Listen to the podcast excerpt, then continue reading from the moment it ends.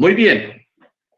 Estamos en el libro de Chemot, Éxodo, en el capítulo 21 a partir del verso 1. Quería hacer una aclaración primero acerca de lo que es los mispatim, o sea, los mandamientos o las leyes. Los mandamientos están encabezados por diez mandamientos, o sea, diez alocuciones, que son los que leímos en el capítulo 20, o sea, la paracha pasada. De aquí en adelante vienen los mispat, o sea, las leyes eh, que tienen que ver con todo tipo de situaciones. Entonces, yo quiero que miremos un texto que está en el libro de Génesis. Libro de Génesis, capítulo 26, verso 5. Génesis 26, 5, que dice, por cuanto Abraham oyó mi voz, guardó mis preceptos, mis mandamientos, mis estatutos y mis leyes. Bueno, ¿qué es lo que estamos leyendo acá, hermanos? Que cuando mencionamos la palabra leyes, antes pensábamos que todo era toda la Torá y toda la Biblia se componía de leyes. Pero la Torá o las normas están repartidas. Por eso cuando habla de los preceptos, mandamientos, estatutos y leyes, menciona uno, dos, tres, cuatro formas. Los sabios los llaman las cuatro semillas cuatro semillas en, la forma como está repartida la Torá. Por ejemplo, los preceptos son los joquín. Los joquín quiere decir los mandamientos que no tienen explicación. ¿Ok? Los mandamientos que no tienen explicación todavía, que son muchos, los joquín son muchos. Los estatutos son mandamientos que tienen que ver con la con eh, la relación entre los seres humanos. Mire usted, la relación entre, eh, entre los seres humanos, prójimo con su prójimo, la relación del ser humano con la naturaleza, la relación del ser humano con los animales, y con el medio ambiente. Estos días he visto varios videos donde al, inicio de la película siempre dicen y la gente por haber abusado de la naturaleza y por haberla descuidado, trayendo contaminación y el plástico y todo eso, entonces la tierra murió, entonces hubo una catástrofe, una, una catástrofe global, que trajo una mortandad muy severa en la tierra y sobrevivieron unos pocos, etcétera, etcétera. O sea, la misma ciencia y la misma gente está reconociendo que están acabando con la naturaleza, la están destruyendo.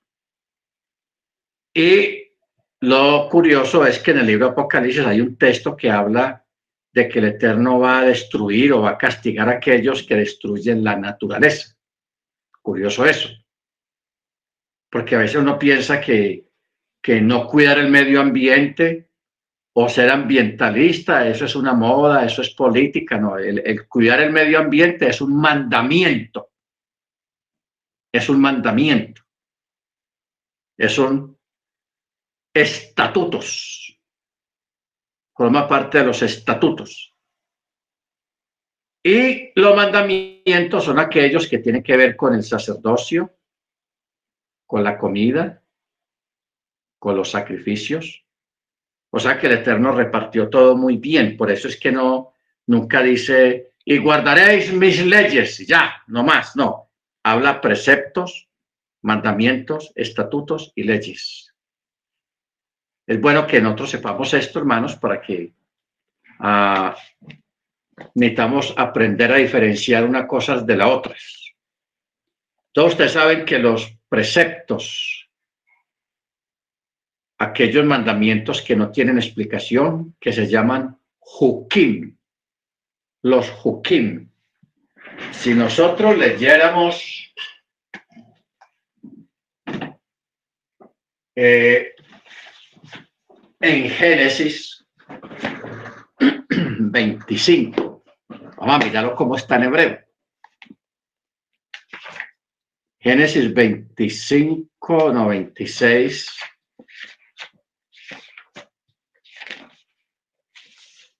Génesis 26.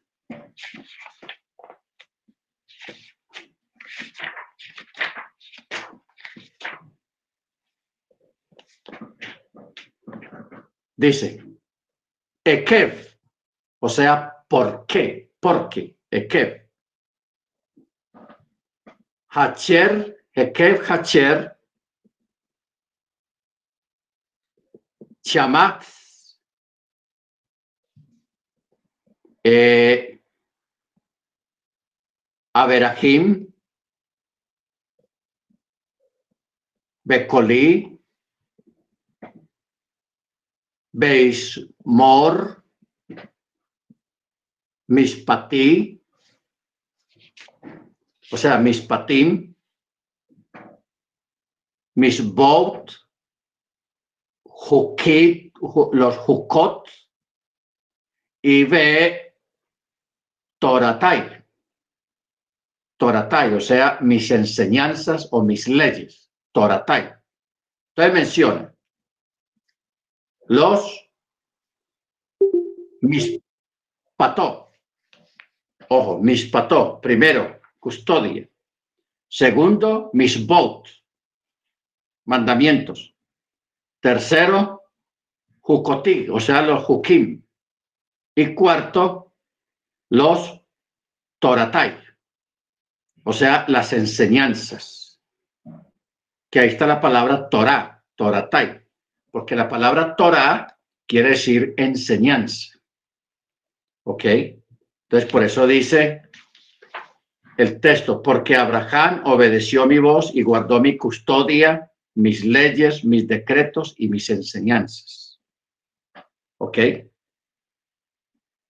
mis enseñanzas. Ahora,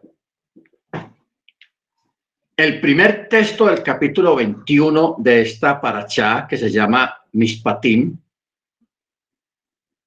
está hablando precisamente de las enseñanzas, o sea, las leyes. Por eso dice, y estas son las leyes que pondrás delante de ellos en el capítulo 20, el relato que hay ahí está hablando es cuando el Eterno entregó la Torá.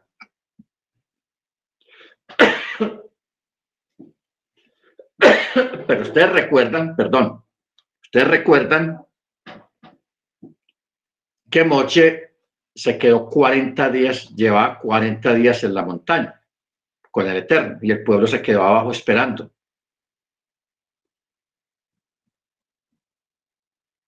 uno piensa, bueno, la, la Torah, las diez alocuciones, las diez palabras relatadas en el capítulo 20 fueron dadas a todo el pueblo en general. El Eterno le hablaba a Moche y Moche le transmitía al pueblo lo que le, decía el Eterno. Son las diez palabras, las diez alocuciones, así se llaman. Los Batkol. Pero a partir del capítulo 21, cuando dice, estas son las leyes que pondrás delante de ellos, ya eso se lo enseñó el Eterno directamente a Mochi. ¿Por qué se demoró Mochi 40 días allá en la montaña delante del Eterno? El Eterno le decía el mandamiento, lo que está, lo que vamos a leer acá, y la explicación del mandamiento. ¿Ok? La explicación del mandamiento. Entonces, cuando el verso 1 dice, estas son las leyes que pondrás delante de ellos. Baelech, Hamispatim. Estas son las leyes que pondrás delante de ellos. Quiere decir que estas leyes no se pueden poner delante de los gentiles, sino delante del pueblo hebreo y de aquellos que estén en la fe o en la obediencia. ¿Ok? Baruch Entonces, verso 2 dice, si compras un siervo hebreo, o con eso, un siervo que es de hebreo, o sea, un congénero de la misma fe y de la misma eh, raza. Dice, seis años trabajará y en el séptimo año saldrá libre gratuitamente, o sea, no tiene que pagar por su libertad. Si vino solo, solo saldrá. Y si es marido de una mujer, su mujer saldrá con él. Y si su amo le proporciona a una mujer y ella da a luz para él hijos e hijas, la mujer y los niños serán de su señor, o sea, del dueño, y él saldrá solo. Ahora, cuando dice, eh, si es marido de una mujer israelita, o sea, si el, si el siervo entra a la casa de su señor con una casado ya con una judía también, con una israelita, ella también sale libre. Pero si ella tiene hijos, también salen libres. Pero cuando el mismo patrón, el mismo amo le da una mujer a ese siervo, sea israelita o no sea israelita, y ella da luz para él hijos o hijas, la mujer y los niños serán de su señor y él saldrá solo, no se puede llevar su mujer. Pero si el siervo le dice, oh, amo a mi, amo mi señor, amo a mi señor, a mi mujer y a mis hijos, no saldré libre. O sea, no quiere irse para no, porque está contento con el amo y con la esposa y con los hijos. Entonces el Señor lo llevará ante los jueces y lo acercarán a la puerta o a la jamba, o sea, al marco, y su señor le perforará la oreja con una lesna y él le servirá para siempre, siendo judío. Estamos hablando de los que se llaman los judíos. Ahora, ¿cuál oreja le perforará? La oreja derecha. ¿Ok? La oreja derecha. Entonces,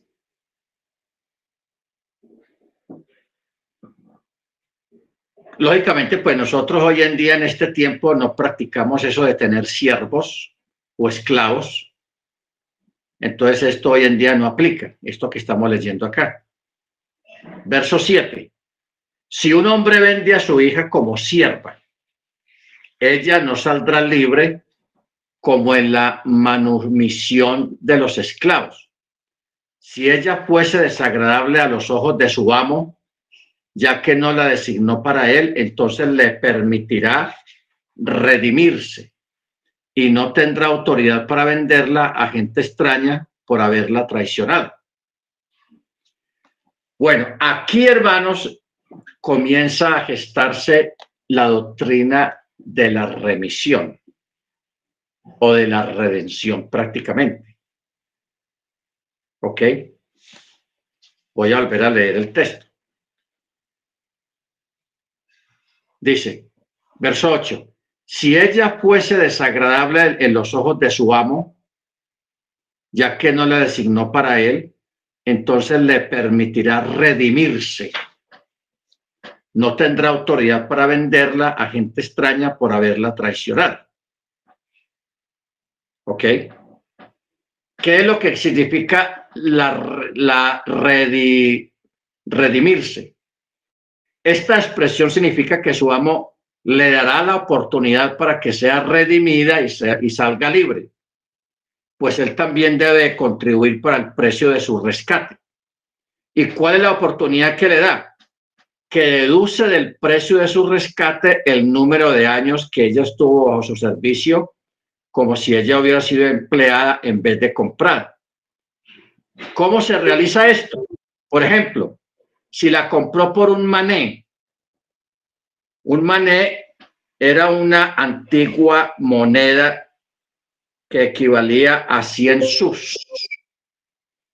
Entonces, como dijimos hace un momento, aquí cuando, es cuando comienza a gestarse la doctrina de la remisión. ¿Ok? De que una persona podía ser redimida si alguien pagaba el precio por esa persona. ¿Ok? Entonces, eh, cuando se estaba gestando la liberación de la esclavitud, o sea, que no figurara más esa, figura y esa norma de la esclavitud. Entonces había gente rica que quería ayudar a esclavos, entonces los compraban. Compraban los esclavos y les daban libertad, los liberaban. Gente con mucho dinero, más bien los compraba y los liberaba. Porque tenía que, como ese era un esclavo o un siervo, lógicamente el, el esclavo no se mandaba a sí mismo, no se controlaba a sí mismo por cuanto era esclavo de alguien. Por eso la esclavitud en cuanto al pecado comenzó por Adán, porque Adán se vendió, se prestó para el pecado y se convirtió en un siervo, en un esclavo del pecado. Y esa y esa condición de pecador se fue heredando de generación en generación, en generación, en generación, hasta que se convirtió inclusive en una condición de servidumbre a nivel de ADN, a, nivel hereditario. Por eso es que ustedes han visto que yo a veces digo, he dicho, de que cuando un niño nace, el niño ya nace pecador. O sea, un, niño recién nacido no necesita hacer cosas malas para ser un pecador. Él ya nace pecador. ¿Qué quiere decir esto de que ya nace pecador? De que la simiente del pecado, de lo malo, ya viene en su vida, en su organismo, en su ser, en su naturaleza. Por eso el niño cuando crece ¿Cuál es la inclinación de ese niño? Hacer cosas malas. ¿Por qué? Porque esa es su naturaleza. Entonces, no pensemos de que una persona para ser un pecador tiene que hacer cosas malas. No, ya se nace pecador. Es bueno que usted tenga esto muy claro. El niño o la niña cuando nace, nace pecador. ¿Ok? Bendito sea el nombre del Eterno. Entonces, como ya viene, la persona viene, o todos venimos con esa naturaleza pecaminosa a nivel natural. Entonces, por eso es que Yeshua vino para comprarnos, para comprarnos, o sea, para redimirnos. Por eso Pablo Rapchaul dice de que Yeshua pagó el precio más alto por todos nosotros. Y aparte de que él pagó el precio más alto con la misma sangre que él derramó en el madero, la roció sobre nosotros los que fuimos comprados para purificación y a través de la vida que nosotros llevamos en obediencia al mandamiento, en obediencia a la Torá, guardando Shabbat, celebrando las fiestas del Eterno, poco a poco, a través de la obediencia, vamos siendo santificados y se va sacando poco a poco lentamente esa simiente de pecado que hay impregnada en nuestra vida, en forma natural. ¿Ok? O sea, Jesús hizo una doble función en este, en este caso. Nos redimió y pagó el precio más alto que fue su propia vida. Y aparte de redimirnos, Él no nos soltó y bueno, vayan por allá y hagan lo que les dé la gana. No, Él nos adoptó. Y en medio de esa adopción nos purificó. Nos purificó y ahora en este tiempo estamos en un proceso de santificación, donde el Eterno está poniendo en nosotros ya no la simiente que, que recibimos de Adán, sino una simiente indestructible, la cual nos prepara para el día de la redención, o sea, de la, de la resurrección de los muertos. O sea, para recibir el premio, la vida eterna. Amén. Bendito sea su nombre. Entonces, por eso todo este proceso, todo este proceso de sacrificios, de, de, redimir. Entonces, por eso hay una, hay historias que, que la gente saca. Hay una historia muy bonita de una casa que habían dos hermanos. El uno era buen muchacho y el otro torcidito, torcidito, andaba en cosas malas, malas compañías y bueno. Un día el malito, el malongo, él salió con sus amigotes y por allá fueron a atracar a una persona y la cosa pues como que no le funcionó bien y mataron la persona. Lo mataron. Entonces el, malongo se asustó mucho y tenía la mano ensangrentada y la ropa. Y él le dio miedo porque nunca le había pasado una cosa de esas. Y lo primero que hizo fue, se fue para la casa corriendo. Se fue para su casa y allá estaba el otro hermanito, el bueno, el que no andaba en malos pasos. Entonces cuando él entra y el otro lo ve todo lleno de sangre, hermano, ¿qué te pasó? ¿Qué fue? cuéntame ¿qué, qué te pasó. Y el otro, no, mira, tengo miedo, me pasó esto y esto y esto. Entonces el otro, por ayudarlo, le dio que se quitara la ropa y él se quitó la de él y se puso la ropa untada de sangre de su hermano. Se la puso. Cuando él ya termina de ponérsela y el otro de lavarse las manos, llegó la ley y se llevaron al hermano que se puso la ropa en sustitución de su hermano malo le hicieron todo el proceso y fue y lo mandaron a la cárcel. Y el otro, que era malo, quedó libre. Entonces, aquí tenemos un acto, hermanos, de misericordia y de redención. Por eso es que Pablo dice que Yeshua se hizo pecado. No que él cometiera pecado, no, se hizo pecado por nosotros que eso fue lo que hizo este muchacho de la historia. Él se puso la vestidura de pecado, o sea, esa ropa de su hermano que estaba ensangrentada de una víctima, de una persona que habían herido, que habían matado en forma violenta. Él se puso esa ropa eh, aunudando lo que Pablo dice de que él se hizo pecado por nosotros. No que Jesús sea un pecador, sino que él se vistió con ropa de pecador. ¿Para qué? Para poder redimirnos, para él pagar el precio por nosotros. Por eso la profecía de Isaías dice, dice, molido, Isaías 53, molido por nuestros pecados y el castigo de nuestra paz fue sobre él, y por su llaga fuimos nosotros curados. Por eso lo que hizo Jesús allá en el madero, hermanos, fue que el castigo que era para nosotros por pecadores, por malos, Él nos sustituyó, nos cubrió, lo sufrió por nosotros. ¿Ok? Entonces, por eso es que se dice que nosotros somos culpables de la muerte de Yeshua. Porque unos dicen, no, los culpables son los judíos, que ellos mataron al Mesías. Otros dicen, no, esos fueron los romanos, los romanos fueron los que lo ejecutaron. Y la gente busca culpables por todas partes. Entonces de ahí sale otra historia que está reflejada en una canción, en una canción. De que una vez alguien tuvo un sueño, alguien tuvo un sueño y él vio que había una, un capataz, un verdugo. Había un verdugo con un látigo y un palo, una vara, y había una persona amarrada ahí con el torso desnudo y el verdugo le daba látigos, lo golpeaba con el palo y el otro ahí, y dele y le daba, y el, que estaba soñando veía esa, esa escena y él decía, ay, qué pesar, ¿por qué lo están golpeando?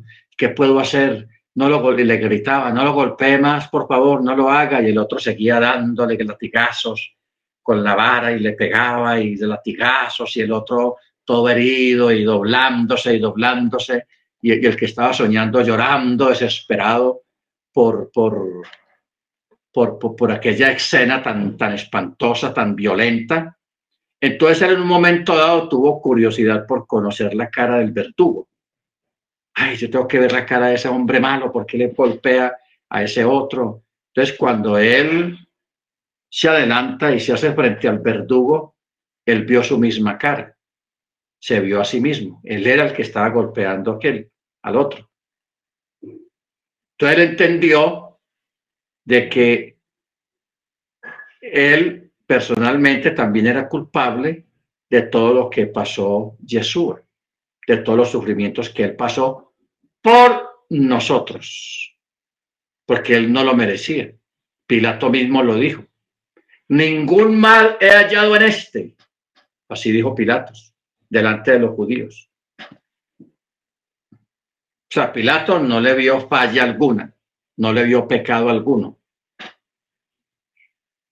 Pero el pecado de todos los seres humanos fue lo que llevó a que ocurriera esa tragedia de que viniera el Mesías para suplantarnos a nosotros y sufrir lo que nosotros merecíamos sufrir, solamente para salvarnos y por puro amor. ¿Ok? Entonces, este texto 8 está hablando acerca de, de lo que es la, la remisión, o sea, redimir a otra persona. Verso 9. Si la ha designado para su hijo conforme a la ley de las jóvenes, deberá ser con ella. Si él toma otra mujer para sí, no disminuirá el sustento, la indumentaria y las relaciones conyugales con ella. Pero si él no hace estas tres cosas por ella, entonces ella saldrá libre gratuitamente y sin dinero. O sea, es bueno aclarar, hermanos, que en aquella época un hombre podía tener una o dos o tres mujeres o podía tener siervas para sí mismo aparte de su esposa. Eso en aquella época. Hoy en día ya no se permite ese, ese tipo de cosas dentro del judaísmo. Si, lo, si se permite en el Islam, sí se permite en algunos países, y en otros no, de tener varias esposas. ¿Ok? Pero aquí pues estamos mirando lo que es la regulación que existía, porque dice, si él toma otra mujer para sí, no disminuirá el sustento, o sea, la indumentaria, la comida y las relaciones conyugales con ella, ya que la la designó por esposa. Pero si él no hace estas tres cosas con ella, con, con la mujer, entonces la tiene que dejar libre, gratuitamente y sin dinero. Si le quiere dar dinero, le da dinero, si no, no le da. Verso 12. El que hiera a un hombre y éste muere, ciertamente será condenado a muerte. O sea, el que lo hiera le hizo una herida mortal y la persona murió a los dos días o al rato. Entonces el que lo hirió será condenado a muerte. Pero si no lo emboscó, ojo con esto, sino que Elohim se lo presentó a mano, destinaré un lugar al que podrá oír bueno, aquí vamos a, mirar un poco de jurisprudencia. porque este, el texto está escrito de una manera ambigua que hay que estudiarle, o sea, hacerle una exégesis y, buscar la jurisprudencia que significa. ¿Cómo así que el Eterno le puso la persona en la mano para que lo matara? ¿Ah? O sea, el Eterno se va a volver coautor de un homicidio, un cómplice. No. No. ¿Qué es lo que quiere decir este texto? Ustedes saben, hermanos, aquí está hablando del vengador o de una persona que, según la Torah, merece morir. Ojo con esto, una persona que merece morir porque ha hecho alguna transgresión grave de la Torah, entonces como tiene que ser condenado a muerte, merece morir. Pero a veces la persona huye se vuelve. ¿Ok? Entonces, en ese interín de que la persona huye y se vuela y se va, entonces el Eterno a veces propicia alguna situación para que el vengador lo alcance o para que alguien en forma accidental lo ejecute. ¿Ok? Baruch Ahora, Referente a esto, hermanos, preguntan los sabios, ¿por qué razón un suceso trágico como este saldría de él, o sea, del Eterno? A esto se refiere lo que dijo el rey David, según dice el proverbio antiguo, de los malvados sale el mal. Ahora bien, la expresión proverbio antiguo se refiere a la Torá, que constituye el proverbio del santo, bendito es, ¿Y quién es el antiguo del mundo y dónde fue que la Torah dijo de que los malvados sale el mal? En nuestro versículo que dice, sino que Elohim se lo presentó a mano. ¿Y de qué situación habla este versículo? Respecto a dos individuos. Ojo con esto. Respecto a dos individuos, uno de los cuales había matado sin premeditación, o sea, accidentalmente y el otro mató intencionalmente. Y en ambos casos no hubo testigos de lo ocurrido que pudieran testificar en contra de ellos. Por consiguiente, por consiguiente, este individuo que mató intencionalmente no recibió la pena de muerte y el otro que mató sin premeditación no fue exiliado. O sea, el que mató sin premeditación tenía que huir porque el Eterno proveyó lo que llamaba antiguamente a las ciudades de refugio. Cuando alguien mataba a otro accidentalmente, o sea, sin premeditación, esa persona, para no caer en manos del vengador, ¿quién es el vengador? El familiar del difunto, el que murió. Puede ser un hijo, un hermano o el papá o lo que fuera pero en aquella época se, permitía el vengador. Pero había una cláusula que eran las ciudades de refugio. Entonces, el que mató sin premeditación podía ir a la ciudad de refugio y esconderse ahí y el vengador, mientras él estuviera dentro de la ciudad, el vengador no lo podía tocar. Y la persona quedaba libre de esa ley cuando moría el sumo sacerdote que hubiera en esa época. Si el sumo sacerdote se demoraba 10 años a partir del suceso para morir, 10 años tenía que estar la persona en la ciudad de refugio ahí, llevando una vida normal, pero sin, sin salir. El día que saliera fuera de la ciudad y el vengador estuviera por ahí cerquita, guácate, lo podía ajusticiar, lo podía matar y, no era penado por la Torah porque era la ley del vengador. ¿Ok? Cosa curiosa esto. Muy bien. Ahora, mientras que aquel que había matado premeditadamente, ese sí no le servía ni la ciudad de refugio ni nada. huía y huía, y como nadie fue testigo del crimen, del suceso, cuando mató a la otra persona premeditadamente, entonces nadie lo daba por positivo ni por culpable porque nadie vio nada. Solamente apareció una persona muerta, pero no se supo quién lo mató. Aquí, en este caso, es donde aplica lo que dice el texto 13. Pero si no lo emboscó, sino que el Eterno se lo presentó a mano, te destinaré un lugar al que podrá huir. ¿Ok? ¿Qué quiere decir eso? Está como enredada la cosa, pero la podemos desenredar. El que mató con alevosía, premeditadamente, y no hubo testigos. La persona dice, ah, nadie me vio, entonces, está bien, tranquilo. Pero el Eterno sí lo vio. Y según la Torá, como mató premeditadamente, tiene que morir. Eso es lo que leímos ahora. Ciertamente morirá. ¿Ok? Morirá.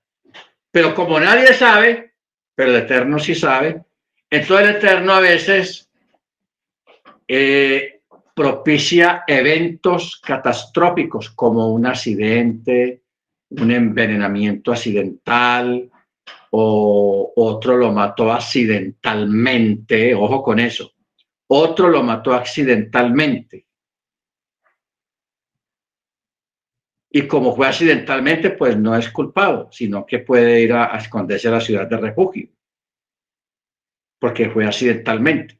Pero muchas veces esos accidentes, el mismo Eterno los propicia porque ese es un condenado a muerte porque ese es un, un prófugo de la justicia, prófugo de la justicia.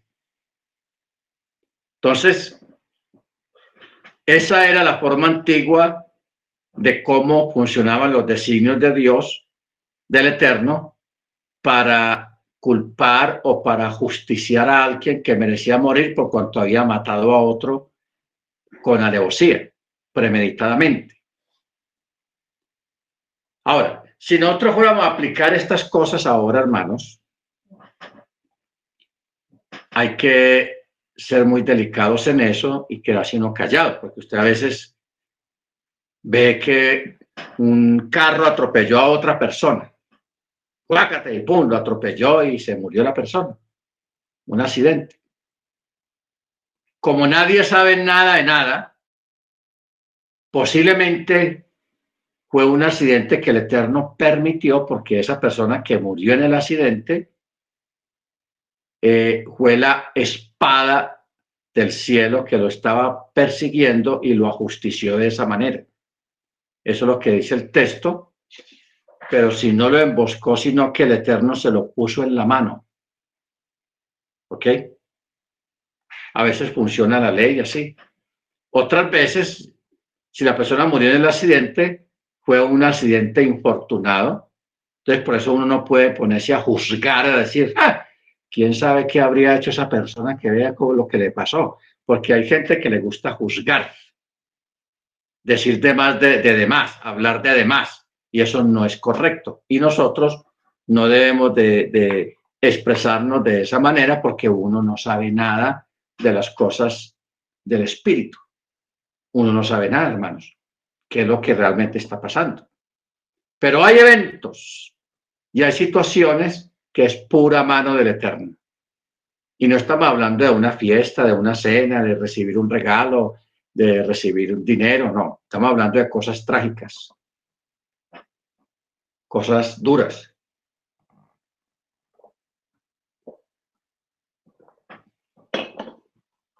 O sea, si la escritura dice que una hoja de un árbol no cae si no es la voluntad del Eterno, una hoja de un árbol. ¿Cuántos millones de árboles hay en el mundo en este momento? ¿Y cuántas hojas pueden caer diariamente al piso de los árboles? Millones y millones de hojas caen. Pero una hoja cuando cae, no cae porque tenía que caer o, fue fortuito o fue accidental, no. Ese fue el día destinado por Eterno que esa hoja cayera. ¿Por qué? Porque Él tiene control del universo. Nada ocurre por casualidad, sino por causalidad, que es diferente. Es bueno que usted sepa que las casualidades no existen. Las casualidades no existen. ¡Ay, qué casualidad que estamos vestidos de la misma manera! O nos encontramos en este lugar, o nos vimos en el mismo lugar. Nada es casualidad, hermanos. Las casualidades no existen, pero las causalidades sí existen. O sea, todo tiene un propósito y todo ocurre con un propósito. Nada es accidental o incidental, sino causalidad. Causalidad. O sea, todo está predeterminado completamente. Amén. ¿Estamos de acuerdo? Entonces, es interesante tener en cuenta esta parte para entender este texto y no escandalizarse uno, porque el texto es como bravo, sino que el Eterno se lo puso en la mano. ¿ah? Entonces uno dirá, uy, eso está grave, ¿cómo así que el Eterno ahí es cómplice de un asesinato, de un homicidio o de un accidente y todo eso? No, simplemente hay, hay personas, hermanos, que tienen que morir por ciertas situaciones o pecados que han cometido muy graves. Y yo esta semana hablaba con una persona porque eh, la mayoría de la gente mala es mala con la gente de afuera. Pero a nivel familiar son buenos padres, buenas madres, buenos hijos, se portan bien, son unos, eso a nivel familiar son un lujo, son buenos padres, responsables y todo eso, pero con la gente de afuera son los malongos, son gente mala, gente que hace daño y todo eso. Entonces, lógicamente, cuando esa persona muere porque le llegó la espada de la justicia, del chama, de los cielos. Entonces, lógicamente, los que más lo van a defender es la familia. Porque la familia nunca vio esas cosas en, la persona, porque era un buen, una buena madre, un buen padre o un buen hijo. Porque hay muchachos que la casa son unas joyas, oh, sus hijos excelentes, respetuosos con los papás, con los hermanos responsables para llevar la comida a la casa, pero afuera, hermanos, son unos tráfugas, son unos choros, son asesinos, son ladrones, son de todo, hermanos. Bendito sea el nombre del Eterno. Entonces, hay que pensar en eso. O sea, no siempre, no necesariamente siempre tiene que ser así como estamos exponiéndolo, porque esto eh, funciona más que todo eh, dentro del pueblo hebreo, a excepciones que también funciona afuera con todo el mundo. Porque, hermanos, hay leyes y hay normas. O sea, hay leyes naturales. ¿Qué son las leyes naturales? Lo que uno siembra, eso recoge. Eso es una ley natural. Y esa ley es aplicada a todo el mundo, crea o no crea, conozca o no conozca la Torá, es una ley que es aplicada a todo el mundo. ¿Ok? Eso es lo que llaman leyes naturales. Lo que sube baja y lo que baja sube. ¿Ok? Pero más que todo lo que sube tiene que bajar en su momento. Bendito sea el nombre del Eterno. Entonces, por eso es importante tener en cuenta estos detalles porque hay que aprender a distinguir cuáles son las leyes naturales que están en la naturaleza. La ley de la siembra y de la cosecha. O sea, lo que uno siembra, eso recoge. Y hay un proverbio en la, la Torah que dice, siembra vientos y cosecharás tempestades. ¿Ok? Siembra vientos y recogerás o cosecharás tempestades, o sea, cosas peores. Bendito sea el nombre de Eterno. Entonces, pero ya estas, estas normas, estas leyes tan intrincadas como lo es la ley de las ciudades de refugio, son muy interesantes. Porque la persona tenía que esconderse, porque en aquella época no existían cárceles, como las hay hoy en día. Entonces el Eterno por eso creó las ciudades de refugio. Y la persona cumplía su pena, así fuera un homicidio involuntario, pero tenía que cumplir una pena por cuanto se perdió una vida y esa vida venía a ser rescatada cuando moría el sumo sacerdote y la persona quedaba libre de esa ley. ¿Ok? Mire usted cómo era la forma de aplicar la ley y la normativa en los tiempos antiguos, muy primitivos, pero mire lo organizados que eran y cómo el Eterno lo organizó de esa manera tan especial. Bendito sea el nombre del Eterno. Amén. Por eso dice, dice el texto, sino que el Eterno se lo presentó a mano, te destinaré un lugar al que podrá huir. O sea, los sabios en, en, los escritos rabínicos, ellos cuentan historias, porque después de que pasa el suceso o el insuceso, es que ellos comienzan a averiguar qué fue lo que pasó. Porque detrás de cada evento hay un porqué. Detrás de cada situación hay un porqué. Por eso es malo juzgar, hermanos. Nosotros tenemos que dar la, la bendita costumbre de estar juzgando así de buenas a primeras. No juzgue. Por eso Pablo dice, no juzguéis para que no seáis juzgados. Y muchas veces las personas que emiten juicio lo emiten es en en actos de ignorancia, porque no saben realmente qué hay detrás de todo. ¿Ok?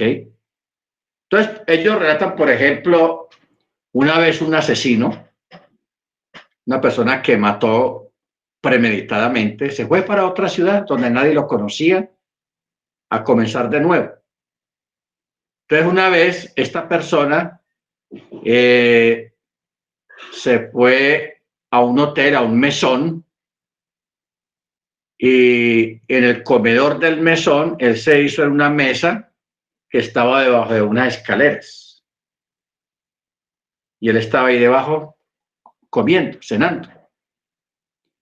Entonces dice que venía una persona muy pesada, obeso, y las escaleras como que no estaban como muy bien, estaban muy deterioradas y muy antiguas, muy viejas. Entonces el obeso empezó a caminar pesadamente, bajando por las escaleras y las escaleras, ¡juácate! Se, se, se quebraron y el obeso y la escalera y la madera y las astillas cayeron sobre la persona que estaba cenando abajo solo. Y la persona se murió. El obeso no, no murió, pero el que estaba ahí en la mesa sí murió. Entonces, lógicamente, el obeso, ¿qué tenía que hacer? Como, como mató a la persona accidentalmente, tenía que irse a buscar una ciudad de refugio. En caso de que esa persona tuviera un conocido que fungiera como el vengador, la ley del vengador. ¿Ok? Se tenía que ir. Entonces la gente que estaba en el mesón que no fueron heridos, porque solamente fue herida esa persona que estaba ahí precisamente. Unos decían, no, eso, qué accidente tan, tan trágico, que qué pesar, estaba en el lugar equivocado. Bueno, unos decían eso. Otros decían, ah, quién sabe qué habrá hecho esa persona, mire, cómo terminó. ¿Ok?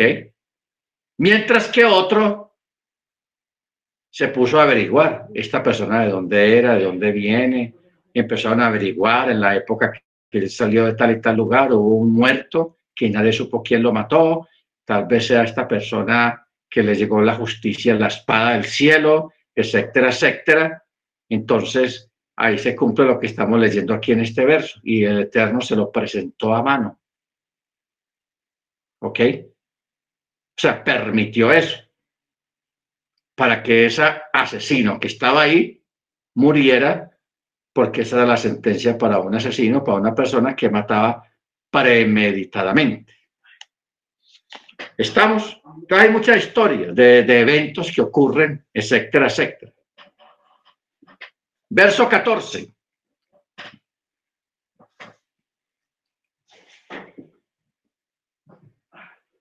Mira aquí lo que dice. Te destinaré un lugar. O sea, el, que tenía que huir, el que mató sin intención. Entonces pregunta a los sabios. Incluso en el desierto, para que el homicida accidental huya allá. ¿Y cuál era el lugar que lo recibía en el desierto? El campamento de los levín, de los levitas. O sea, que una persona también podía huir al campamento donde estaban los levitas y allí era protegido, o sea, no era intocable. El vengador no lo podía tocar. No lo podía tocar. Muy bien, verso 14. Si un hombre actúa con perfidia contra su prójimo para matarlo, con alevosía, de mi altar lo tomarás para que muera.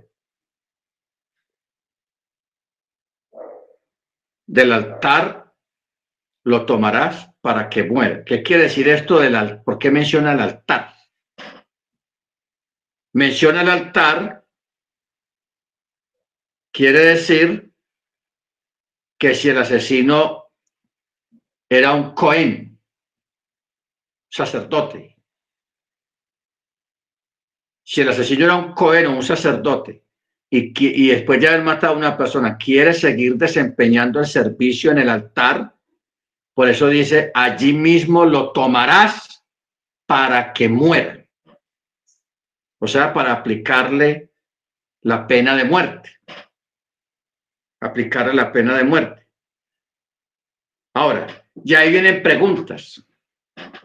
Alguien preguntó, si este Cohen ya comenzó a, desempeñar su servicio diario, hacer su turno, dice, se le permite concluir su turno y después es juzgado y se le aplica la pena de muerte. Entonces, los sabios decían, se le permite terminar su turno, no interrumpirlo, porque estamos hablando de, de, de hacer, prestar el servicio en el sagrado templo. Entonces se le permitía terminar su turno y cuando terminaba su turno, le echaban mano, lo juzgaban y le aplicaban la pena capital. En este caso aquí está hablando es de si era un sacerdote. Verso 15. El que hiera a su padre o a su madre ciertamente morirá. Ojo con eso. Ustedes saben que hay dos formas de herir al papá o a la mamá. Con un objeto contundente o con las palabras. ¿Ok? O con las palabras. Dice, ciertamente morirá. Antiguamente se aplicaba ese tipo de pena capital si algún hijo hería mortalmente con un arma, con una espada, con un cuchillo, con un objeto duro y lo hería, lo sentenciaban a muerte. ¿Ok? Hoy en día no hay necesidad de aplicar ese tipo de norma porque estamos en tiempos muy diferentes. Lo que ocurre con ese hijo, con esa hija que hiere a su padre con un objeto contundente o con palabras, pierde la bendición del cielo. Ese es su castigo, perder la bendición del cielo. ¿Ok? Ojo con eso. Verso 16. El que secuestre a un hombre y lo venda, o fuese hallado en su poder, este también morirá. Mire que el secuestro, un crimen tan atroz, tan bárbaro, que ha estado de moda durante todos estos años, de secuestrar a una persona para quitarle su dinero o pedir un rescate, etcétera, etcétera, ya estaba mencionado en la Biblia, en la Torá. Verso 16, el que secuestre a un hombre y lo venda o fuese hallado en su poder, éste ciertamente morirá. Verso 17, el que maldiga a su padre o a su madre, o sea, maldecirlos, ciertamente morirá. En aquella época se aplicaba la pena capital. Hoy en día, alguien que maldiga al padre o a la madre pierde la bendición del Eterno. ¿Por qué? Porque está infringiendo uno el primer mandamiento con promesa, que es honra a tu padre y a tu madre para que te vaya bien en la vida y seas de larga duración en la tierra. Usted puede tener una confrontación, un problema, un desacuerdo con su papá o con su mamá, y usted puede discutir, etcétera, etcétera, pero usted tiene que cuidar mucho su lengua de maldecirlos, de maldecirlos. ¿Ok? Y ciertamente morirá y morirá por lapidación. En aquella época era por lapidación. Hoy en día pierde la bendición del Eterno. Pierde la bendición del Eterno. Por eso cuando usted ve a gente, hermanos, o sea, yo quiero que entendamos una cosa. Una vez él ve personas que llevan una vida, una vida miserable, de pobreza, amargados, tristes, solos, son solitarios o solitarias. Entonces uno una vez dice, ay, qué pesar ese señor, esa señora. Nadie viene a visitarlo, tan solo. Qué pesar, y a, veces uno piensa mal, ah, ¿será que no tiene hijos? ¿Será que no tiene familia? Qué desgraciado esa familia, mire cómo tiene ese señor, a esa señora toda botada, todo botado. Es mejor que hace uno calladito, hermanos, porque usted no sabe de dónde viene la pita del por qué esa persona está llevando esa vida tan, tan arrastrada, tan trágica, tan amargada o tan amargado. Ok, uno, nunca, uno no sabe nada de lo de atrás, de, las raíces de, de lo que hoy en día está viviendo una persona. No olvide la ley natural. Lo que uno siembra, recoge. Eso es ley natural para todo el mundo, tenga Torah o no tenga Torah, crea en él o crea, no crea en él. Es una ley natural. Entonces, es mejor no quedarse callado, no juzgar, porque realmente uno no sabe qué ha pasado. ¿Ok? Muy bien. Verso 18.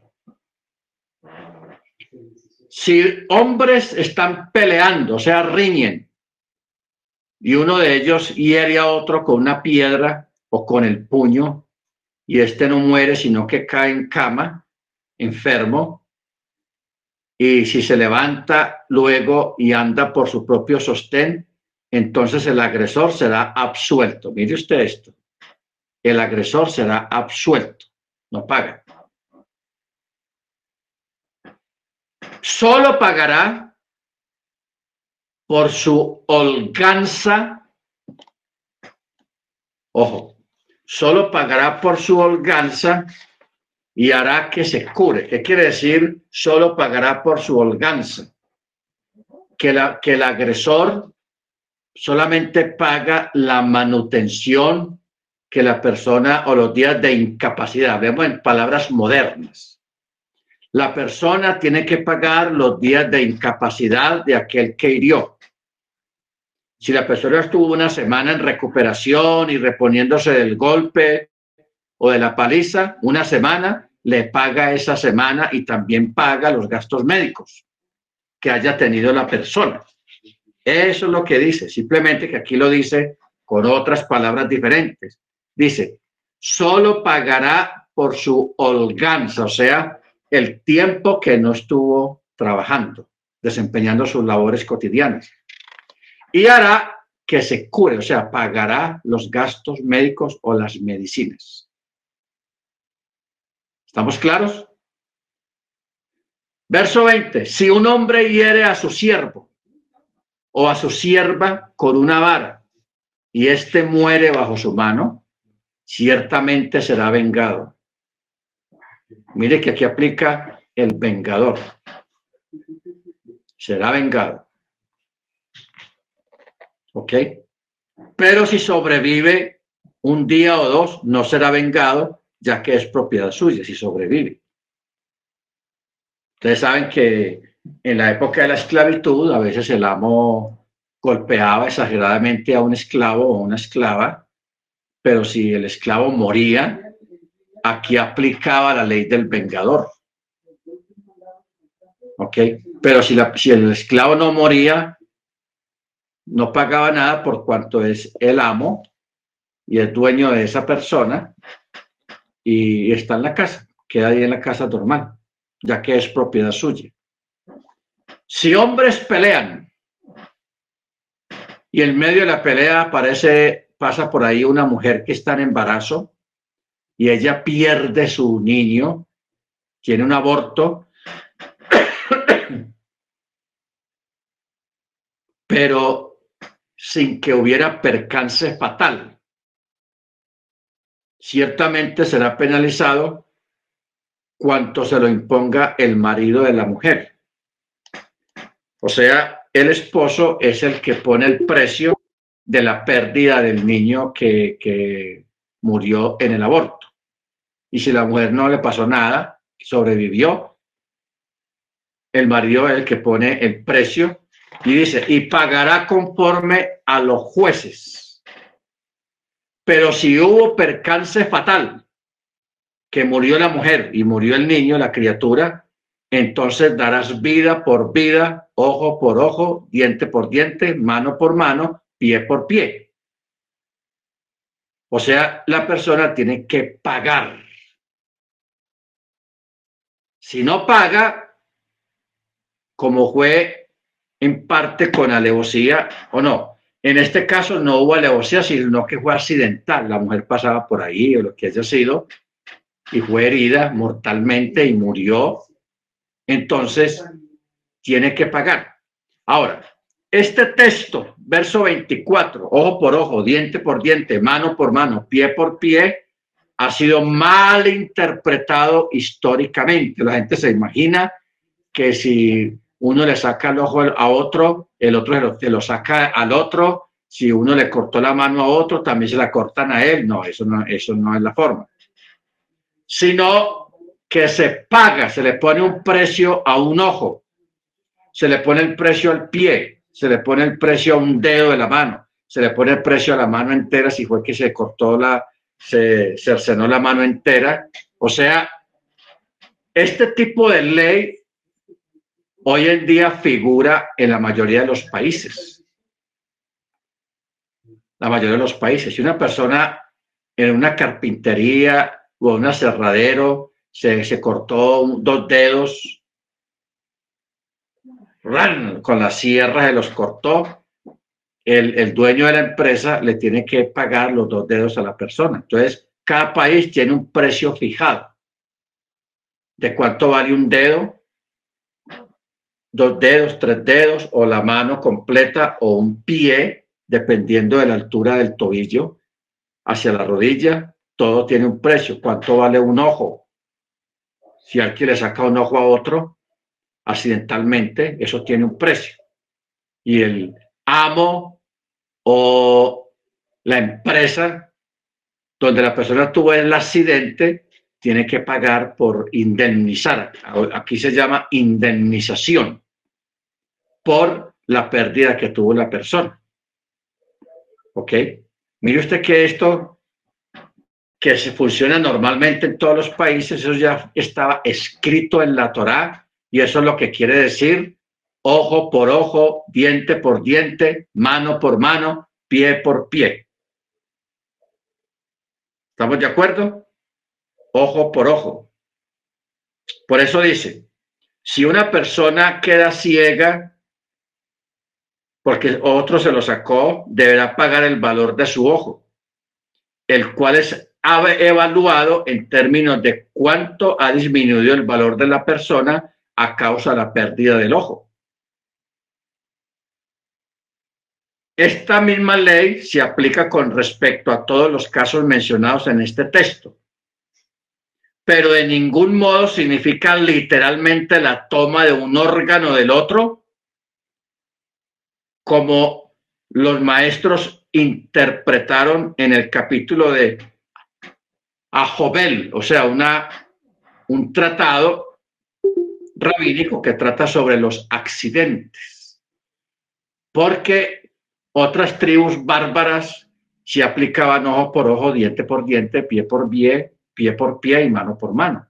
Pero ya esos son tribus bárbaras que preferían dejar a una persona lisiada, o, o sea, dos personas lisiadas y pensaban que eso era lo más correcto. Pero aquí está hablando de indemnizar a la persona. ¿Ok? Entonces, si usted en su trabajo o donde usted esté, cualquier parte, usted pierde un dedo, pierde una mano, pierde un pie, no piense que si usted demanda a la empresa donde le ocurrió el accidente, usted está dando mal testimonio, que qué pesar, yo no voy a hacer eso, no. A usted lo ampara la Torah y eso es mandamiento. Y si es usted el que es demandado, sepa y entienda que eso es Torah. Eso es mandamiento. Para que no se vaya a hacer el loco. Eso es Torah. Si la persona dentro de su empresa le, le, pasa un accidente de esos, que pierde un dedo, que pierde la mano y la persona no lo demanda a usted, no le pide una indemnización, usted no se quede calladito, dele algo a la persona, dele una indemnización. Así no sea completamente lo que la ley requiere y lo que la ley mande, pero hágalo porque esto es Torah. Amén. Esto es Torah. Torah no es solamente Shabbat, y comer bien bueno el chabá y las fiestas, esto también es Torah. O sea, la justicia, el ser justos. Bendito sea el nombre de Eterno. ¿Estamos de acuerdo? Entonces, por eso dice, verso 24, ojo por ojo, diente por diente, mano por mano, pie por pie, quemadura por quemadura, herida por herida, contusión por contusión. ¿Estamos? Entonces, Torah. Verso 26. Si un hombre hiere el ojo de su siervo, no se lo saca, sino que lo hiere.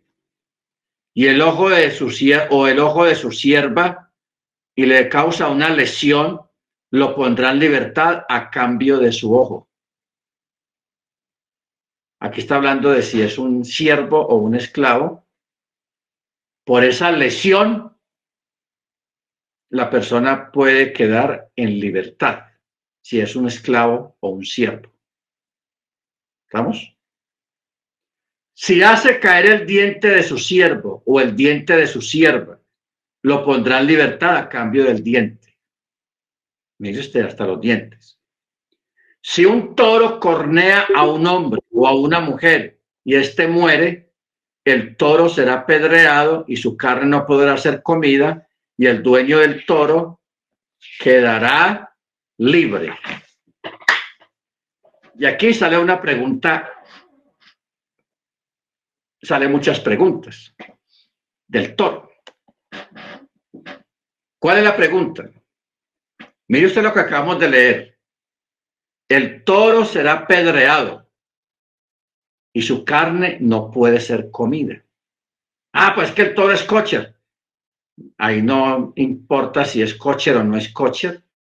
El asunto es que el toro mató a una persona, un ser humano, que fue creado a imagen y semejanza del Eterno.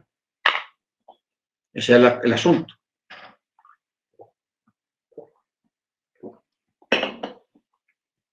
Entonces, por ejemplo, usted ve que en Estados Unidos, en Canadá y en muchos países bien desarrollados, cuando un animal mata a una persona o un perro o un toro o un caballo mata a otra a, una, a un ser humano, el animal lo sacrifican. Lo matan. Y eso no es un delito y eso es la ley y eso es la Torah. Eso viene de la Torah.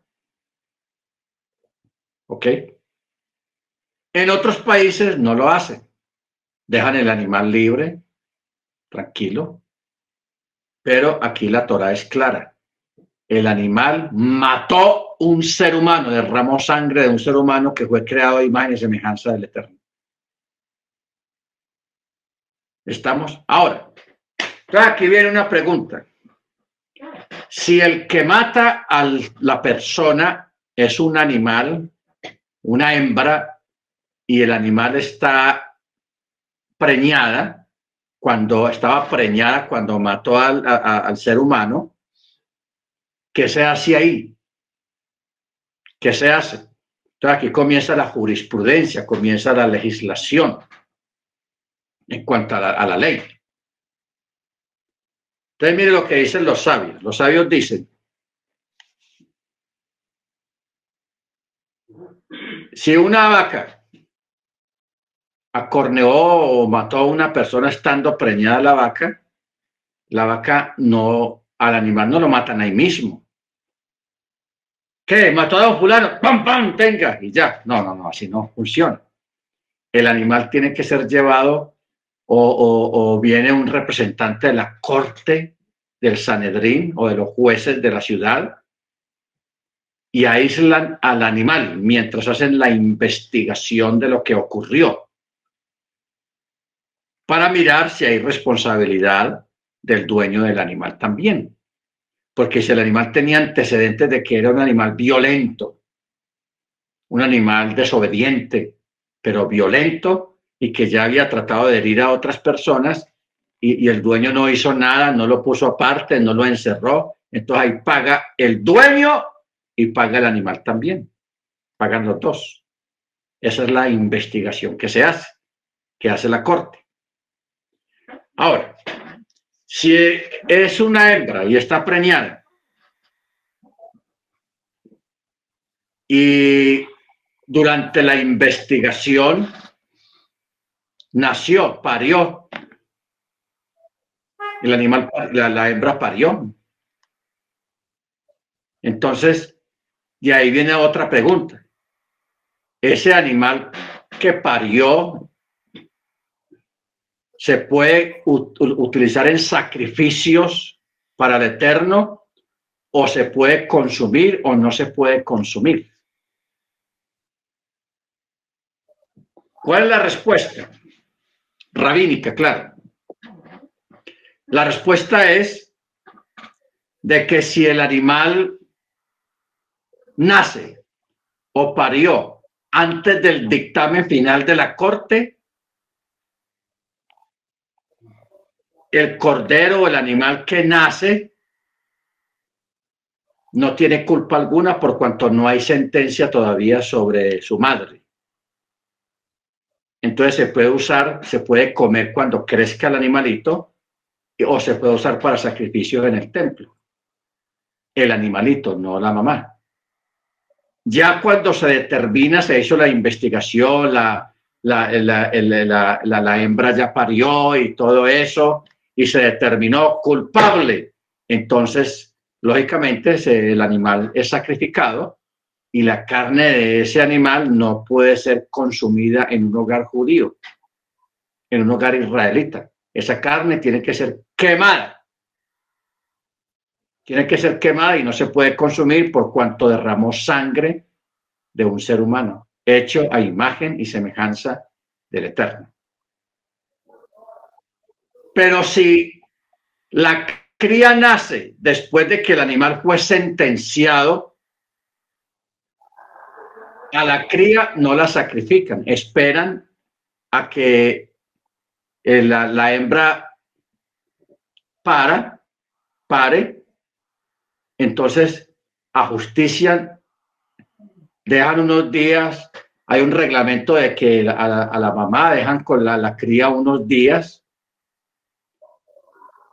para que tome un poco de leche y se fortalezca y luego ya le quitan a la cría a la madre y la madre es sacrificada y la cría la dejan vivir, pero no puede consumirse ni se puede usar para sacrificio en el templo.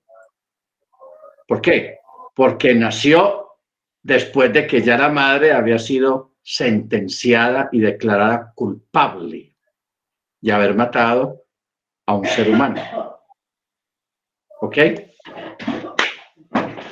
Esto, hermano, son cosas bien interesantes. A mí me, me gusta mucho porque esto es pura legislación, pura jurisprudencia sobre la forma de cómo se, se determinan los juicios y los casos legales en Israel. Y hoy en día también se puede aplicar estas cosas también, en cierto modo. ¿Ok? Baruch Muy bien. Verso 29. Pero si el toro era corneador, o sea, violento, desde ayer y anteayer, y ya se le había advertido a su dueño, pero este no lo había guardado y mató a un hombre o a una mujer, el toro será apedreado y también su dueño morirá. No paga precio. Ahí no se aplica ojo por ojo, diente por diente, sino que el dueño morirá. ¿Por qué? Ahí se aplica alevosía o irresponsabilidad, porque no separó el animal violento, porque dice, por eso dice, pero si el toro era corneador desde ayer y anteayer, y ya se le había dicho al dueño, eh, cuidado con el animal que está como muy violento, ya le ha tirado a tantos. Y el dueño dijo, ah, ¿qué me importa? Y lo dejó tranquilo y cuando menos piensa, Juan, que te mató una persona, paga con su vida. Esa, ese, esa omisión ese acto de irresponsabilidad. Cuando se evalúe un rescate contra él, verso 30, él pagará el rescate de su vida conforme a todo lo que fuera evaluado. O sea, aquí ya se le da una oportunidad al dueño del animal de pagar por la vida de la persona que murió acorneado por, por el toro de su propiedad. O sea, le da una opción de pagar el precio de una vida ya no es el precio de un ojo, de un dedo, una pata o de un pie, sino de el precio de una vida. Hermano, disculpe, yo tengo una inquietud. ¿Cómo dice, hermana? Yo tengo una inquietud aquí, hermano, pensando, si el, y si el animal es agredido, o sea, si la persona agrede al, al animal y el animal por defenderse la ataca y la mata, también es sacrificado por eso. Sí es sacrificado, pero el dueño no pagaría. Pero la persona, por, por eso se está hablando de una investigación, o sea, cómo ocurrió el incidente. Si la persona pasaba por ahí, el toro se le fue encima, o la persona se puso a torear el toro, a, provocarlo, lógicamente, pues el dueño en este caso, aunque el toro hubiera sido un animal que tenía esa costumbre, el dueño ya no pagaría. Queda eximido de, esa normativa. Solamente el animal sí es muerto, pero porque mató de todas maneras una persona. O sea, el animal no se libra, porque estamos hablando de una persona hacia un animal. Ahora, eso no quiere decir de que uno tenga que maltratar los animales porque de todas maneras los seres humanos sacrifican animales para consumir la carne y venderla, etcétera, etcétera. Es normal. ¿Ok? Porque esto estamos hablando de un tipo de animal que está destinado para el sacrificio y para el consumo humano. Aquí pues respetando la gente que es vegana y todo eso, que es respetable, que usted, si alguna persona dice que es vegana, que no come carne, etcétera, etcétera, porque qué pesa los animalitos y bueno, eso es respetable, pero estamos aquí tratando todo lo que concierne a, lo que es la Torá. Bendito sea el nombre del Eterno. Entonces, sigamos. Ya, verso 31, ya sea que haya corneado a un niño o a una niña conforme a esta ley, le será hecho. Si el toro cornea a un siervo o a una sierva, 30 ciclos de plata pagará a su dueño y el toro será apedreado. Si un hombre abre un hueco o si un hombre cava un foso, un pozo, y no lo cubre o no, o no pone una señal, peligro, hay un hueco ahí, y cae allí un toro o un asno, el dueño del foso pagará. Dinero restituirá a su dueño del animal y el cadáver será para él. O sea, el cadáver del animal que se haya ido al hueco y se haya matado. Tiene que pagar, el dueño tiene que pagar el precio del animal y se puede quedar con el animal, el cuerpo del animal. Si el toro de un hombre ataca a otro toro y el otro toro eh, muere, el otro toro, venderán el toro vivo y dividirán su dinero y también el cadáver dividirán. ¿Lo dividen entre quién? Entre el dueño del toro corneador y el dueño del toro corneado, o sea, el, toro sobreviviente, el que hizo el daño, lo venden, no lo sacrifican, sino que lo venden y el dinero de la venta lo reparten la mitad entre el dueño del toro y el afectado que perdió el otro toro. Esa es la forma de, de, resolver este tipo de litigios cuando un animal mata a otro animal. ¿Ok? O si era sabido que era un toro corneador, violento, desde ayer y anteayer, pero su dueño no lo había separado, no lo había amarrado, no lo había guardado, ciertamente pagará toro por toro y el cadáver se da para él. Si un hombre roba un toro o una oveja y lo degüella o lo vende, cinco reses pagará a cambio del toro. O sea, si se robó un toro y lo coge la policía, tiene que pagar con cinco toros o el precio de cinco toros. ¿Estamos? Y cuatro ovinos a cambio de, si es una oveja, paga, si es toro, paga cinco, si son ovejas, paga cuatro ovejas.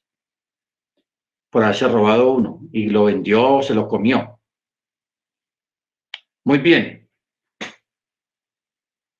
Si un ladrón, ojo con esto, capítulo 22, si un ladrón fuese hallado en un túnel, que se escondido allá, hizo un robo y se escondió en un túnel, y allí es perseguido y herido y muere, no habrá culpa de sangre por él. Y si el sol brilló sobre él, habrá culpa de sangre por él. Ciertamente él pagará y si no tuviera, si no tuviera, será vendido por su robo. Bueno, ¿qué es lo que quiere decir esto? Si el ladrón fuese hallado cavando un túnel para meterse a una casa o a un edificio o a una tienda, entonces Si en ese interín de que lo descubren cavando un túnel o ya lo cavó y logró entrar a la casa y lo matan, no será considerado un asesinato, pues es como si el ladrón ya estuviera muerto. Entonces la Torah enseña a través de esto que si alguien viene contra ti para matarte, adelántate a él y mátalo. Y en cuanto a este ladrón, sin duda alguna que venía con el propósito de matarte si, si se da la, la circunstancia de que es descubierto, que en vez de huir se trata de atacar, puesto que él sabía desde el principio que ninguna persona puede contenerse y quedarse quieta cuando ve que le están quitan su dinero, le están robando en su propia casa. Por consiguiente, el ladrón viene con la idea de que si el dueño de la propiedad se le enfrenta, lo mata. Él al dueño o el dueño a él. Entonces, esta ley, esta normativa, por ejemplo, en Estados Unidos, existe así. Por eso allá no hay tanto robo, porque un ladrón lo piensa antes de meterse a una casa porque sabe que si lo descubre el dueño y el dueño está armado, los puede matar y el dueño no paga. ¿Por qué? Porque está dentro de su jurisdicción, dentro de su propiedad. Ahora, si el ladrón logra salir fuera de la propiedad del, del, afectado y logra pisar la calle y el dueño de la casa le dispara, estando el ladrón en la calle ya fuera de su jurisdicción de su casa, fuera de, de los límites de su propiedad, el dueño paga. No paga cuando el ladrón está dentro de su propiedad o dentro de los límites de su propiedad, no paga. No paga. Entonces, yo recuerdo hace unos años, hubo un caso muy mentado que ocurrió en Texas. Un ladrón se metió a una casa y logró salir al antejardín de la casa, o sea, al jardín de la casa y el dueño de la casa, juácate, le disparó con una escopeta y lo mató. Entonces la gente se dividió allá, unos dijeron, ah, pues si ya había salido de dentro de la casa, y, pero el jardín forma parte de la casa. Porque empezaron a, los abogados a pelear si el jardín forma parte de los límites de la casa o no forma parte de los límites de la casa. Entonces, al final, después de un juicio, se determinó de que la, persona no paga porque el jardín sí forma parte de la casa, porque por cuanto la ciudad a una persona, cuando uno descuida el jardín y hay maleza, la ciudad llega y le dice, señor, arregle su jardín o si no le ponemos multa. O sea que está dando a entender que esa parte del jardín también forma parte en los planos de la casa, forma parte de la casa del jardín. ¿Ok? Baruch Entonces,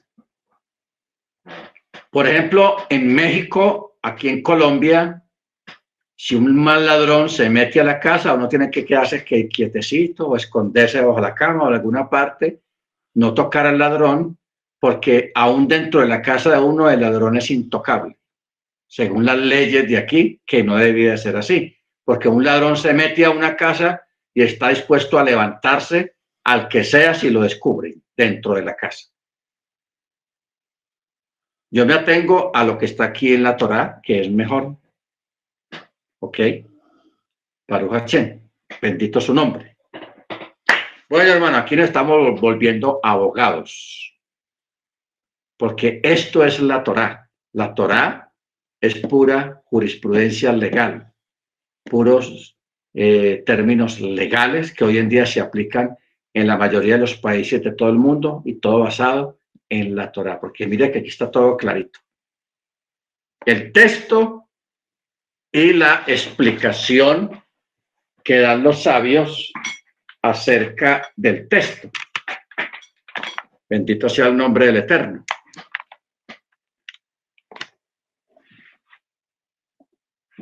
¿Ok?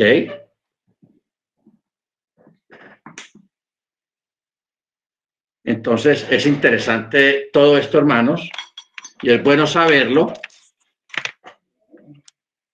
para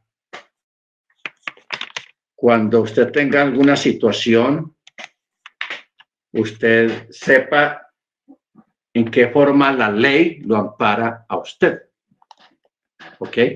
Yo sé que hay países que tienen otros tipos de legislaciones, pero en cuanto a la Torah, nadie le salga a usted con cosas raras porque usted tiene aquí la Torah todo clarito, todo bien explicadito.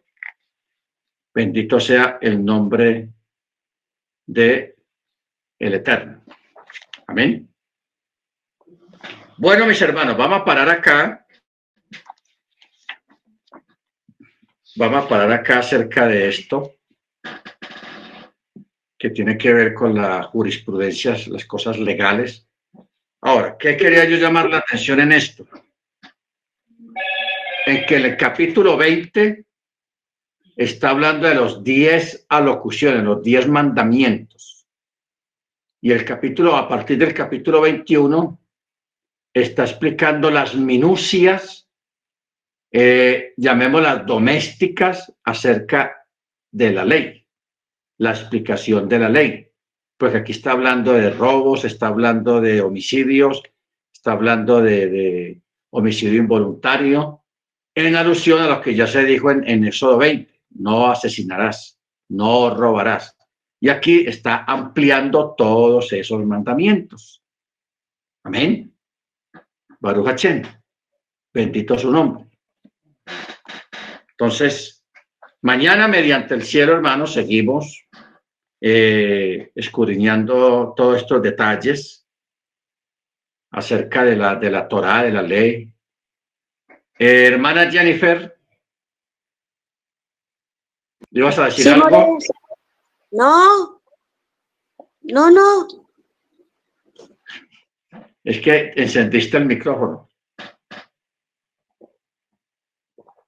Y la hermana Ruby también. Hermana Ruby, ¿vas a decir algo?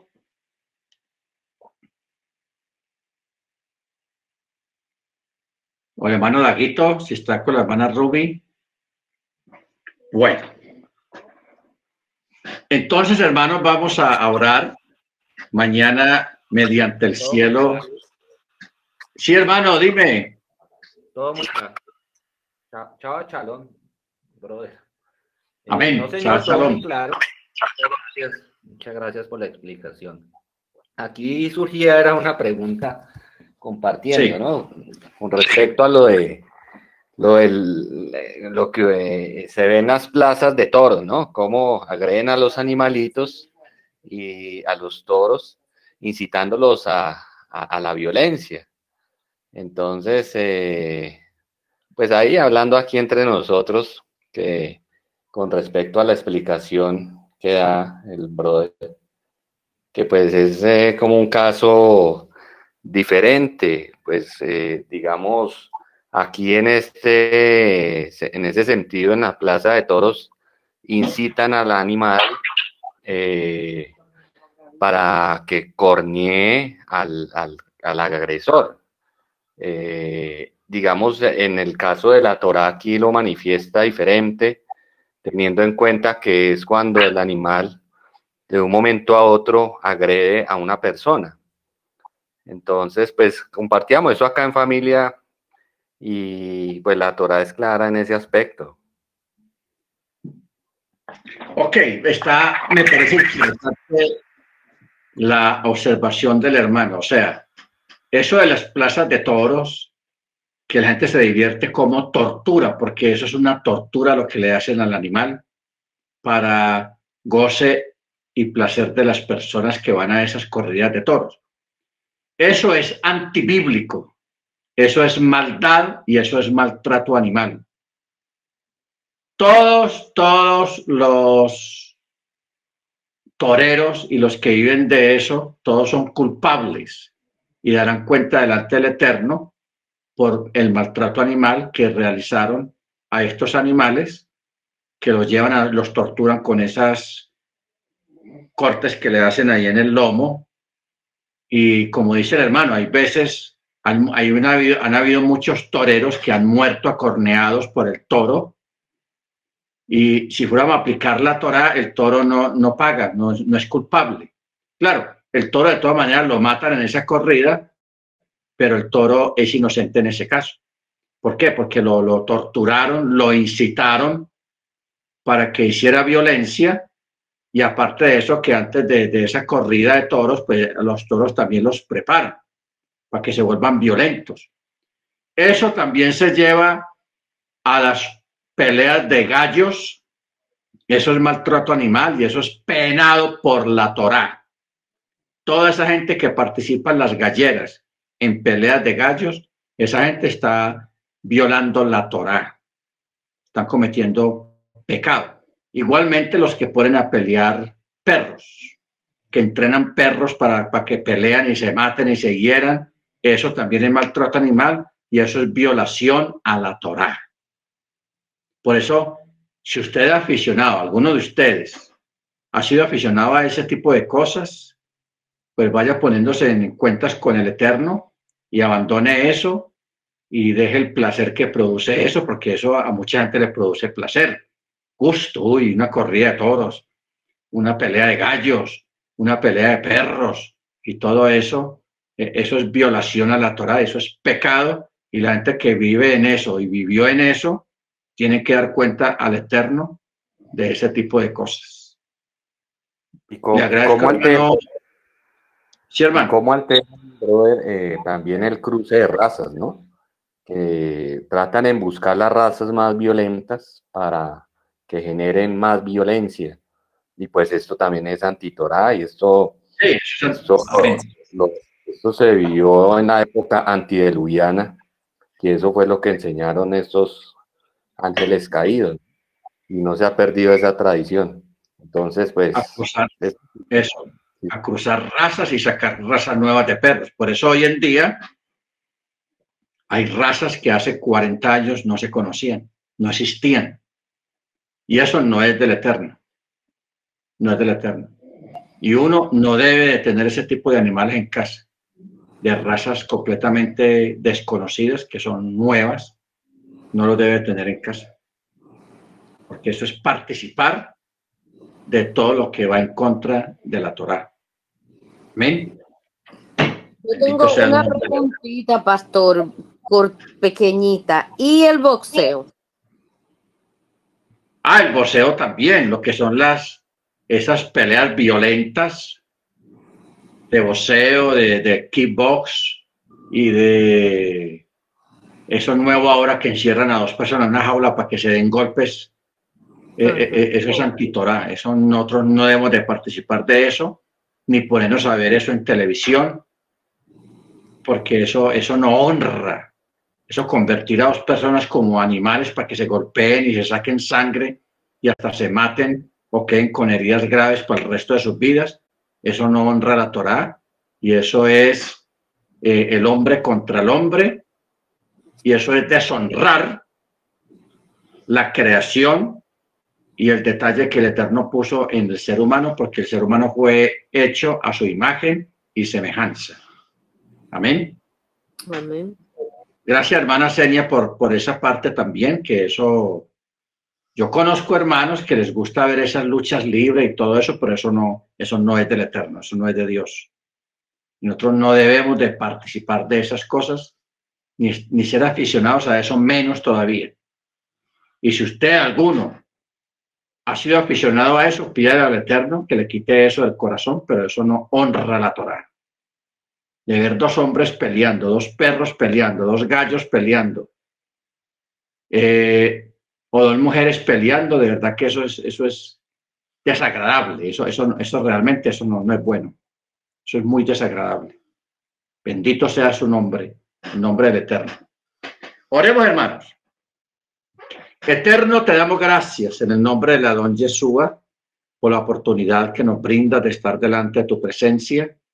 Gracias, Padre, por permitirnos en esta noche estar aquí todos reunidos para participar de esta paracha. Gracias, Padre, porque nos instruyes, porque nos aclaras, porque nos abre nuestra mente para, para entender tu propósito y tu voluntad para con todos nosotros. Y gracias, Señor, porque eh, nos elevas a través de las aliyot, elevas nuestro entendimiento, nuestra mente y nuestro espíritu para eh, tener más comunión contigo a través de su voluntad. Bendice a cada hermano y a cada hermana en este Shabbat y sea tus puertas y las bendiciones, Señor, las puertas y las ventanas, que fluya sobre ellos, a través de ellos, bendiciones para todos mis hermanos que están aquí en este chat y los que no están conectados también. Bendícelos de una forma muy especial en este Shabbat. Concédenos a todos una Laila Top en el nombre de nuestro don Jesús Hamachía. Amén. Hermanos, Laila Top para todos. El Eterno les bendiga. Laila Top. Que tengan Hermana Jennifer, hermana Grace, hermana Ruby, hermana bendiga. Todos allá en Bogotá, hermana Beatriz, hermana Ana, hermano Jonathan, hermana Adriana. Amén. Laila buenas noches. Gracias, More. Amén. A usted, hermana Ana. Shalom. Shalom. Hermana Cecilia. Hermano Álvaro, hermana Senia. Shalom, shalom. Laila todo. Shalom, pastor. Amén. Hermano Jonathan, por allá en Palmira, shalom. Shalom, shalom, mi pastor, el Eterno le bendiga grandemente. Amén, amén. Baruch